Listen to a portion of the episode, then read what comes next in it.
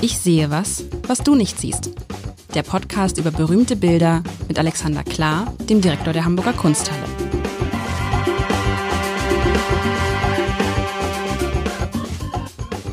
Herzlich willkommen. Mein Name ist Lars Heider und ich habe gerade einen Frosch im Hals, stelle ich fest. Nein, mein Name ist Lars Heider.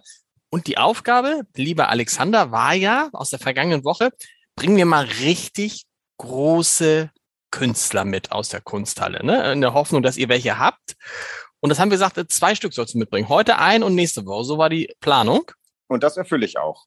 Das erfüllst du auch, sagst du. Also ich glaube auch der erste ist einfach. Beide Namen, beide Namen kennst du und äh, äh, mit dir alle Abendblattleserinnen. Krass, okay. Und die Leser? Die waren bei den Leserinnen mit dabei, wie wir uns, glaube ich, ganz am Anfang des Podcasts mal geeinigt haben, weil wir diesen brutalen Sternchenschlag nicht sprechen wollen. Den schreibt ihr ja auch, glaube ich, nicht im Abendblatt, oder? Nee, wir schreiben Leserinnen und Leser. Also, was sieht man? Ein Bild und man guckt sich das Bild an und das ist selbst bei so einem Kunstbanausen wie mir, dass ich denke, ah, es ist doch, es ist doch, es ist doch Rembrandt. Und das ist ja das Lustige, vielleicht vorab. Warum glaubt man immer Rembrandt zu erkennen? Weil er einfach immer nur, ich beschreibe dieses Bild mal, so Menschen so gemalt hat, wie er sie gemalt hat, also in so im Halbprofil. Männer in der Regel, du verbesserst mich nachher gleich, ne? Männer, alles vor so einem grünlich-schwarzen, also das, diese Bilder haben alles so was grünlich-schwarzes, mattes. Also dieser Style ist so, so sehr ähnlich, der Stil ist sehr ähnlich. Auf diesem Bild also ein Mann, der sich uns zuwendet, wie gesagt, im Halbprofil. Man sieht ihn bis kurz über dem Bauchnabel, das ist sogar ein bisschen mehr als Halbprofil, nee, kurz über dem Bauchnabel. Ähm, er trägt einen schwarzen Umhang, so wie man das von den Pfarrern aus Michel kennt. Und dann oben auch so eine, so eine Halskrause, allerdings nicht so eine Pastorhalskrause, sondern mehr so eine, wie soll man das sagen, wie so eine Tischdecke, die man sich um den Hals macht. Das darf man nicht sagen. Ein, ein, ein, ein netter Herr, langes, äh, etwas rot, nee, äh, braun, rötliches Haar, kleiner Bart, guckt freundlich in die Kamera, ist wahrscheinlich irgendwie ein Politiker oder ich weiß nicht was. Hintergrund, das ist typisch, ist das typisch bei Rembrandt auch sehr dunkel, so dass sie sozusagen das, der, der, der Mensch hebt sich durch die Farbe seines Gesichtes ab. Damit ist eigentlich schon das Bild beschrieben. Wie, ich finde unglaublich äh, naturgetreu dieses Gesicht, diese. Also es ist nicht weit, auch hier nicht weit von einem Foto entfernt, finde ich. So weit beliebt und beseelt. Voll, also ich finde es toll. Ähm, okay, nicht umsonst bist du Chefredakteur geworden, der Umgang mit dem Wort aus dem Bild. Also, ähm, äh, ja, du hast äh, einen Volltreffer gelandet. Es handelt sich um Rembrandt, äh, einer der Namen, einer der, keine Ahnung, zehn Namen, die ähm, ähm schon meinen Kindern einfallen. Ähm, im, im, Grundschulalter. Damit da ist das Lob von dir wieder kassiert worden, ne? Das ist ganz, ganz geschickt gemacht. Du hast es, du hast Rembrandt erkannt, einer der zehn Namen, den, der schon meinen Kindern einfällt im Grundschulalter. Vielen Dank. Äh, Habe ich das Lob kassiert? Nein, man ja, muss nein. Ja auch mal, nein, der Name ist bekannt. Ob meine Kinder Rembrandt als solchen erkennen, würde ich jetzt bestreiten. Ah, okay. Ah, okay, du, sehr gut, sehr gut. Du, du, hast ja, du hast ja das Bild analysiert und schon einen Schluss gezogen, was jeder Kunsthistoriker tun sollte. Und das hast du ohne kunsthistorische Ausbildung getan. Äh, ich, ich sage ganz kurz, um wen sich hier handelt. Der dargestellt ist nämlich bekannt. Es ist Maurits Huygens, wie auch immer ausgesprochen wird, Huygens. Er war äh, zu Lebzeiten Sekretär des Staatsrats in Den Haag das Bild ist gemalt 1632. Es ist eine Holztafel, die nicht besonders groß ist, 31 mal 24,5 Zentimeter, also wirklich ein, ein, schönes kleines Bild. Und äh, was vom Format her eher auf der kleinen Seite bei Rembrandt ist. Und du hast eigentlich, du hast die wesentlichen Punkte gesagt. Also das, ähm, und ganz am Ende, so in dem Crescendo, ich glaube, was der Rembrandt, was ihn so berühmt macht, sind zweierlei Dinge. Das eine ist es so eine Art Signature Style. Man erkennt Rembrandt sehr schnell und den können wir jetzt ja mal aufklabüstern gleich. Ähm, und das Zweite ist, dass er als Porträtist un, unerreicht, naja, unerreichbar zu seiner Zeit war, weil es ihm gelang, sowohl die, die äußerliche Ähnlichkeit darzustellen, als auch noch ein Gefühl von der Persönlichkeit dieses Menschen zu geben, also ihn wirklich aus dem Leben zu malen. Und das möchte man jetzt fast sagen, das gelingt selbst Fotografen nicht immer. Und das war, glaube ich, der Grund, warum er zu, sein, zu Lebzeiten sofort erfolgreich und berühmt war. Er war nur als, als Geldmensch nicht so richtig erfolgreich. Der ist, ähm, äh, glaube ich, entfändet worden zum Ende seines Lebens. Also Insolvenz musste er anmelden. Äh, und das, obwohl er zu den bestbezahlten Künstlern der Niederlande gehörte, die wiederum zu ihren Zeiten der Ort war, das ist das New York seiner Zeit gewesen, die Niederlande. Dort war das meiste Geld unterwegs aus den Kolonien der ostindischen Gesellschaft nach Holland geschaufelt. Also er war der Spitzenmann im Spitzenkunstmarkt seiner Zeit. Wir reden über eine Zeit 17. Jahrhundert. 1632 30. Wir reden äh, zu der Zeit, als äh, die Niederlande ja noch im, im, in so einem verdeckten Krieg mit, äh, mit Spanien waren. Also Spanien, äh, die, die, die Vereinigten Niederlande, die da sich schon gegründet hatten, waren ja abgefallen von Spanien. Das heutige Belgien bekannte sich zu Spanien. Die heutigen Niederlande bekannten sich zu sich selbst. In Den Haag saß ein Statthalter genannter äh, Mini-König, ein Oranier, ich weiß nicht, welcher von denen zu dem Zeitpunkt gerade äh, Statthalter war. Und Den Haag war so eine Art diplomatisches Zentrum, Kunstzentrum, politisches Zentrum. Und äh, das Geld kam eben aus Ostindien. Die ostindische Gesellschaft, die wird da schon so zwei Generationen, glaube ich, gegründet worden sein. Die ist Anfang, äh, Anfang des 17. Jahrhunderts, glaube ich, ist die gegründet worden. Und ähm, die, ich glaube, oh Gott, Geschichtskenntnis. Ich glaube, die Niederlande waren mit Ende des Westfälischen Friedens, also mit Ende des Dreißigjährigen Krieges, ähm, dann auch unabhängig geworden von Spanien. Das war aber zu dem Zeitpunkt, glaube ich, egal. Die waren schon reich, weil das Geld floss über Handelsware rein. Und das war ein Politiker, der Herr Huygens. Und der, haben sich, der hat sich dann bei Herrn Rembrandt ein Porträt gewünscht oder war es umgekehrt? Nö, genau. Der hat ein, nein, nein, der, man trat auf den Rembrandt zu, wie man äh, im 1900 auf Herrn Liebermann zutrat und ließ sich in Öl für die Ewigkeit setzen. Ähm, ich habe in vage Erinnerung, dass es zu dem Bild auch noch ein Pendant gibt, weil ein mit ihm befreundeter Maler, der Rembrandt sehr schätzte, ließ sich auch malen und die beiden bestimmten legendärerweise oder irgendwo aufgeschriebenerweise, dass ihre Porträts beieinander bleiben sollten als, als äh, Doppio und wer zuerst stürbe, vermache dem anderen ähm, das Porträts, also ganz nett, also sozusagen ihre Persönlichkeit geht in den Porträts weiter. Ähm, ich glaube, der, der zuerst Verstorbene starb nicht wesentlich äh, vor dem anderen, so dass die Bilder dann doch wieder getrennt wurden. Also in der Kunsthalle ist nur dieses eine Porträt. Wo das andere ist, weiß ich jetzt gar nicht. Aber es hat ein Geschwister, äh, eines, äh, ein Porträt eines Malers seiner Zeit. Warum hat denn, warum haben die so klein gemalt? Du hast gesagt, was hast du gesagt, 21 Zentimeter mal? Paar und 30, äh, 31 mal 24, 31 Zentimeter hoch und äh, 24 breit, genau. Das ist ja, ist es nicht schwieriger, das so klein zu malen? Wäre es nicht einfacher zu sagen, ich mache ein ganz großes Bild? Wovor hing das ab? Wie, woran hat ein Künstler entschieden, wie groß das äh, Format ist? Also zum einen gab es klare Festlegungen. Du hattest als Bürger wenig Ansprüche darauf, dich in einem königlichen Format malen zu lassen. Also okay. Also die größten Porträts zu der Zeit sind, keine Ahnung, äh, beginnt 100 Jahre vorher mit Karl V., der sich auf seinem Pferd, und da ist das Pferd fast in Lebensgröße von Tizian gemalt. Also so ein königliches Porträt hat Anspruch auf groß. Ähm, ich glaube aber in dem Fall, also der, der, hätte auch größer gekonnt von seiner Position, so, ein so ein äh, Sekretär des, ähm, äh, so ein Staatssekretär am Hof, das war, glaube ich, ein sehr, sehr, sehr hoher Beamter. Der, der war im Dunstkreis der Stadt Stadthalters unterwegs. Also wir reden von irgendwas, was in Deutschland ein Minister heute wäre.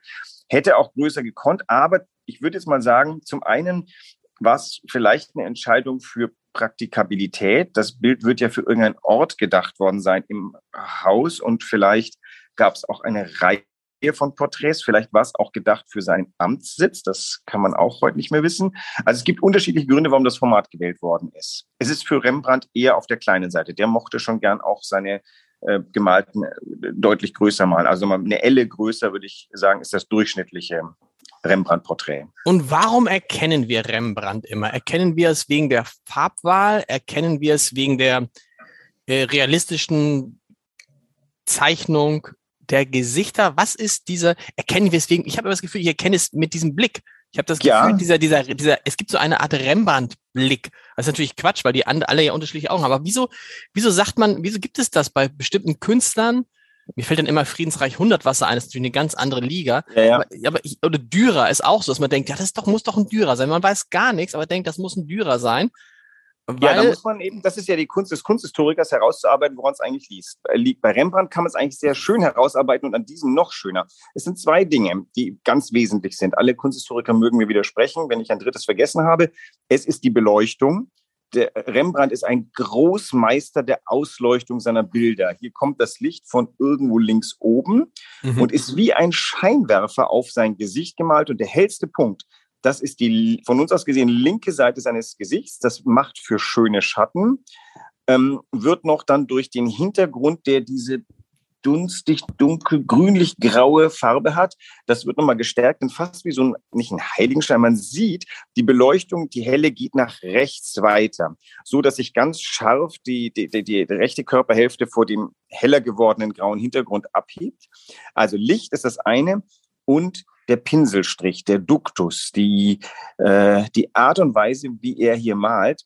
Und ähm, vielleicht hilft es dir, wenn ich sage, die Nach nachfolgenden Generationen, so 100 Jahre später, als die Malerei auf den barocken Klassizismus hinzuging, die konnten mit ihm nichts anfangen. Für, wie, für die war das so ein bisschen geschmiertes, gematschtes Zeugs. Die mochten klare Umrisslinien, klare Flächen, klar voneinander abgegrenzte Bereiche.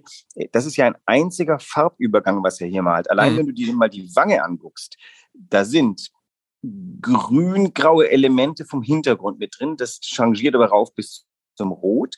Unterhalb des Auges hast du kleine Lichtspritzer in Weiß.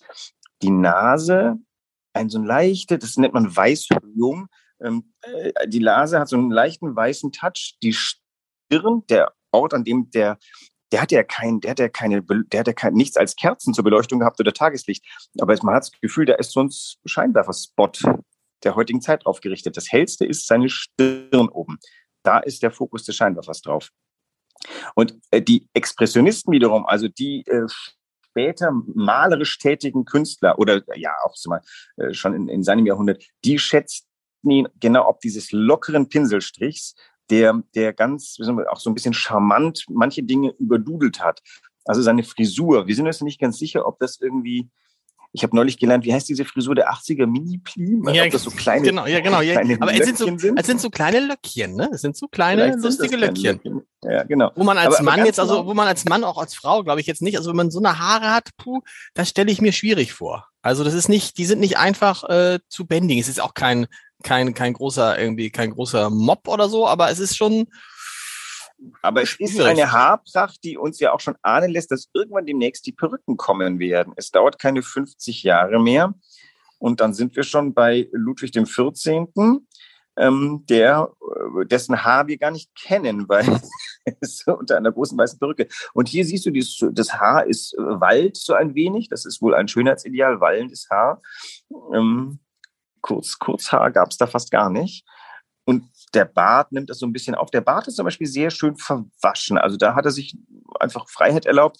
Auch, dass das Auge sich manchmal an präzisem, wie diesem Hals, ähm, oh Gott, ich weiß jetzt immer noch nicht, wie dieses Halsstück. Der, ja, aber der, es ist ja so eine, das ist ja so eine Halskrause, ne? Also wie man, ich ja, glaube, man kann es ganz ein Kragen, ein, ein, ein Kragen aus, ähm, aus so, so Klöppelstoff. Es Sag ja, Klöppel, das ist die Tischdecke, ne? Das, das ja, man, man, man stellt sich so eine, was Oma früher hatte, so eine kleine Tischdecke auf dem, auf dem Wohnzimmertisch, so ein bisschen, ne? Und dann stand da das, stand die Kaffeesahne da drauf. Und das hat, der hat er jetzt um den Hals. Und hat, schau dir mal hat, an, hat, hat schon, du hast schon gesagt, wie das, wie das, wie, wie, wer das ist, ne? Genau, das, der, haben der schon Maurits gesagt, ne? Huygens. Genau wie auch immer man ihn ausspricht. Was soll ich mit Lebensstart man sogar kennt. Also der ist ein, ein bekannter Mann gewesen. Und da, auf, und da muss ich jetzt mal was fragen. Ähm, du sagst, so einen lockeren Pinselstrich. Ich finde das doch das Gegenteil von einem lockeren Pinselstrich. Dieses, dieses Halskrause, dieses Halstuch, was auch immer. Das ist doch so filigran gemalt. Also diese, diese, diese Stickereien, das ist so filigran gemalt. Das ist doch das Gegenteil von äh, einem lockeren Pinselstrich, sondern ich finde, es ist da äh, nahezu perfekt detailliert yeah. gemalt. Mit locker meinte ich sein Haar zum Beispiel und auch diese summarische Art, wie sein, sein Bart gemalt ist. Das, äh, ich weiß nicht, ob ich es gerade sagen wollte oder gesagt habe, der Kontrast aus easy Stellen, wo man schnell irgendwie so drüber fungert und diesen präzisen Stellen, das ist eben auch Rembrandt. Man muss aber dazu sagen, solche Kragen waren ähm, 50 Jahre früher in der spanischen Malerei noch viel präziser gemalt. Ähm, äh, aber was tatsächlich ganz, ja, ja, das, du, da kannst du noch viel raffinierter Perlen, Perlen, die glitzern bis in ihre kleinste Kurve. Ähm, Stofflichkeit, die changiert zwischen dickem, glänzenden Stoff und mattem, weißen Stoff, aber klein, fein ausgeschnitten. Also das ist schon sehr fein hier, klar, aber, aber es geht es ginge noch feiner und er spart sich das. Zum Beispiel, wenn du sich dir den Halsschmuck, den er hat, da hängt ja runter so eine Art Kette, die sieht aus wie so eine Vorhangtrottel. Das ist jetzt echt peinlich. Also ähm, Kunsthistoriker sollten das eigentlich können, zumindest die, die sich mit dieser Zeit beschäftigen. Ähm, das hat alles natürlich Namen, die ich jetzt gerade nicht kenne. Ja, man muss es aber so beschreiben, das ist ja lustig. Kennst du das heute, wenn man heute einen Hoodie oder wie wir auf Deutsch sagen würden, einen Kapuzenpullover anhat, dann ja. hat der vorne ja auch so zwei Kordeln. Genau. Und so ist das hier, es sind nur, es sind nur ein bisschen edlere Kordeln, ne? Die sind genau. wahrscheinlich irgendwie, also, aber man, man könnte sich vorstellen, wenn man daran sieht, dass da irgendwas passiert, dass sich irgendwas öffnet, wahrscheinlich nicht, aber weißt du was, wahrscheinlich öffnet sich zumindest die Halskrause. Der Kragen, genau. genau. Und wenn du jetzt mal kurz guckst, wie er das gemalt hat, wenn du näher herangehst und mal genau hinschaust, stellst du fest, je näher du rankommst, desto abstrakter wird das Ding. Das ist nur, es ist nur sinnhaft, wenn du weiter weg bist, weil Stimmt. dein Auge formt das zu einem, da ist etwas, was so aussehen wird, wie ich denke, dass es ausschaut. Wenn du genau hinguckst, sind das lauter weiß-graue ähm, also Pinsel, nicht Striche, sondern der hat immer so kleine ähm, Fahrerchen nach unten gemacht, äh, so, so ein kleines Zickzack. Aber das ist doch auch das ist doch auch hohe Kunst, oder? Das ist doch auch hohe Absolut. Kunst, zu wissen, wo muss ich jetzt äh, besonders genau und sorgfältig genau. malen und wo reicht es, das einfach nur anzudeuten, weil das Gehirn, das ist ja auch interessant. Wir haben es doch mal bei irgendeinem Bild gehabt, äh, wo es um die Hände ging, wo wir dann festgestellt hatten, dass der, der Maler irgendwie oder hast nee, das hast das hast ich nehme alles zurück. Das war der Maler von Werner, der mir gesagt hat, er würde halt immer nur vier Finger malen. Das würde völlig reichen, weil. Ja, das, so, so, das ist ja die, Hast du schon aber, erzählt? Habe ich schon erzählt. Das ist ja. Aber das Interessante, das Interessante ist bei Rembrandt, du hast recht, das sind diese Lichter. Und deshalb ist es wahrscheinlich auch so wichtig, dass der Hintergrund dunkel ist, weil wenn der Hintergrund hell ist, könntest du halt logischerweise diese Lichteffekte so nicht erzielen. Genau. Und es konzentriert sich halt tatsächlich auf ein paar Stellen, von denen der Künstler möchte, dass es sich darauf konzentriert. Ein weiteres Ding, du schaust dir den unteren Teil des ähm, Kragens an und stellst fest, der ist so ein bisschen, wie er nicht gehört, gebogen. Da mhm. hat er dem Bügeln widerstanden. Das ist natürlich eine Fanta ein fantastisches kleines Detail, was dieses Bild locker macht. Was Rembrandt auszeichnet, ist zum einen schlicht die technischen Fähigkeiten, die er besessen hat. Zum anderen aber auch die, das psychologische Einfühlungsvermögen, den Menschen vor sich zu erfassen und ihn, ihn adäquat wiederzugeben.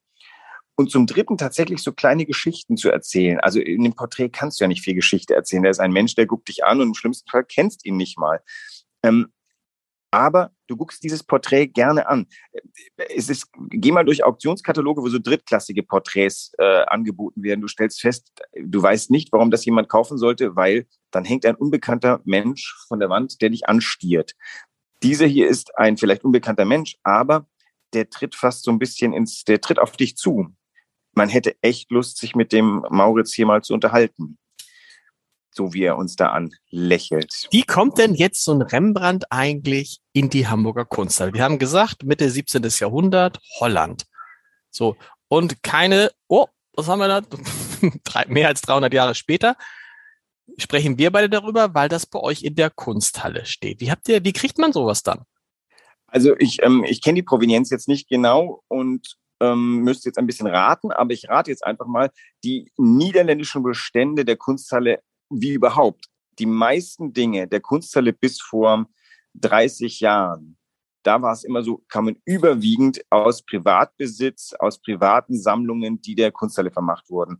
Ich vermute mal, der ist schon eine ganze Weile in der Kunsthalle. Ich muss mal kurz gucken, ob ich das auf die Schnelle finde. Ich habe es genau. gefunden, ich habe es gefunden, ich habe Faktencheck gemacht. Der wurde 1888. Genau erworben aus der Sammlung Hutwalker Wesselhöft. Äh, zumindest einen, einen Wesselhöft kenne ich gut, äh, der ist bei uns engagiert in der Förderstiftung. Das heißt, ein äh, nicht unbekannter Hamburger Name, und da wurde offensichtlich aus dem Nachlass dieses Bild erworben. Ich nehme mir mal an, der, der, Gang dazwischen ist wahrscheinlich unbekannt, weil über die 300 Jahre ein Bild zu verfolgen ist ganz schön schwierig. Ich nehme an, irgendwann war die Familie erloschen vom Herrn Huygens. Die Kinder werden bestimmt das Porträt des Vaters noch hochgehalten haben, vielleicht noch die Enkel. Vielleicht gab es dann irgendwann keine Urenkel und dann kam das auf den Markt, denn Holland hatte einen funktionierenden Markt. Und die Handelsverbindungen Hamburg, Amsterdam, Rotterdam, Den Haag waren ausgeprägt ist, was auch dazu führt, dass die Hamburger Kunsthalle ganz, ganz, ganz starke niederländische Sammlung hat. Mhm. Sie haben viel weniger Italiener, viel weniger Franzosen, viel weniger süddeutschen Barock als niederländische Malerei. Das kommt von den Handelsbeziehungen und auf diesem Kanal, würde ich sagen, ist dieses Bild irgendwann mal nach, äh, nach Hamburg gekommen in eine private Sammlung und dann 1888 an die Kunsthalle. Kunsthalle. Und wir müssen natürlich noch darüber sprechen, Rembrandt. Das ist ja so, als würden wir jetzt die ganze Zeit von Olaf Scholz immer sagen Olaf, richtig? Das ist sein Vorname. Warum? Das ist sein Vorname. Ja, das warum ist, ist, ist, ist, ist, ist, das, gibt's auch, Picasso ist nicht sein Vorname, da ist der Vorname nee. Pablo. Genau. Äh, aber Vincent van Gogh hat mit Vincent ähm, signiert. Aber man kennt ihn unter Van Gogh. Ja, also Rembrandt äh, hat sich bewusst so genannt, der hat sich so stilisiert. Ähm, wir kennen zum Beispiel den Herrn Baselitz, der tatsächlich nicht so heißt ursprünglich, ich weiß gar nicht, wie er ursprünglich hieß.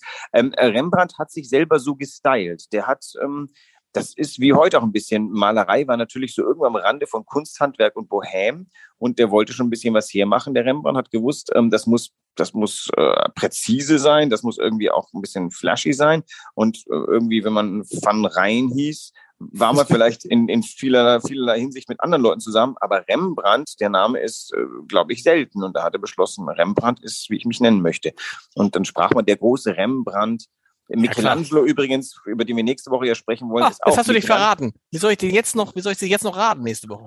Ach, stimmt. Michelangelo, hast du eine, habt ihr eine Kunsthalle? Wow. Natürlich. Du hast doch gesagt, du willst Namen hören. Du ja, ja, sicher. Aber sag mal, Rembrandt, wo hat er, du sagst, und das, hat er nicht mit, hat er, wo, wo, wo hat er denn unterschrieben auf diesem Bild? Äh, vielleicht auf diesem Bild nicht, manchmal auf der Rückseite. Ich, Aber ähm, er hat da mit ähm, Rembrandt gezeichnet. Er hat nicht mit äh, Frank Er hatte, ich muss kurz überlegen, der hatte wohl ein, ich glaube, der hat ähm, RH geschrieben. Das ist äh, Rembrandt Harmensson. Ähm, und ich glaube, das von Rhein hat er immer unterlassen. Aber uh, sorry, da müsste jetzt Sandra Pisot, die äh, Spezialistin für die niederländische Malerei bei uns mit reinschreiben. Rembrandt, Rembrandt Harmensson Leidensis habe ich hier gerade gefunden in meinen, oh, okay. in meinen. Oh, ich bereite mich jetzt vor. Sehr Nachdem gut, ich gelernt habe, dass Giovanni Di Lorenzo sich auf seinen Kunstpodcast nächtelang vorbereitet. Aber das macht ja einen Kunst, der macht einen Kunstpodcast mit Florian Illis, aber auch nur noch alle vier Wochen. Also weil die, weil sonst sonst nicht schaffen. Und dann habe ich auch, so groß ist. Habe ich mich auch mal, ja, ja, habe ich mich auch mal jetzt, aber Rembrandt Hamesson Leidensis. Was heißt das? Weißt du auch nicht, ne? Müssen wir einen, einen Holländer mal fragen. Ne? Also es gibt ja Leiden, ist äh, die Familie vielleicht aus Leiden, also der, der, der, wenn das latinisiert ah. ist, dann können das, dann sind das die Leidener van Rheins. Ah. Ich rate jetzt aber auch, weil ich mich auch nicht nächtelang vorbereitet habe. Deswegen fällt unser Podcast so aus, wie er ausfällt. Ähm, wir schauen uns die Bilder an und arbeiten uns durchs Blicken hinein. Sehr gut. Nächste Woche Michelangelo. Michelangelo? Michel? Michel. Der, Michel. Der Michel. der macht das CH ja ein K. Michelangelo und der hieß, das wollte ich vorhin noch erzählen, Michelangelo Buonarroti. Und oh. es könnte durchaus sein, dass der Rembrandt darauf Bezug nimmt, denn Michelangelo ist der größte aller Künstler. Habe ich gestern meinem Sohn erklärt, der mir nämlich erzählen wollte, Leonardo da Vinci ist der größte aller Künstler. Habe ich ihm gesagt, Leonardo da Vinci ist ein super Ingenieur, toller Typ. So und stopp. und das ist jetzt, das ist jetzt der Spoiler. Das ist jetzt der Spoiler für nächste Woche. Wir fangen nächste Woche an, versprochen, liebe Hörerinnen und Hörer, liebe Freunde, der Cliffhanger. Wir fangen nächste Woche an äh, zu erklären, das ist ja wirklich eine tolle Frage. Warum ist Michel, Michelangelo der größte aller Künstler und zum Beispiel nicht Leonardo da Vinci und nicht Pablo Picasso und wer da noch so? Und nicht Rembrandt. Nächste so Woche. Bis dahin. Tschüss.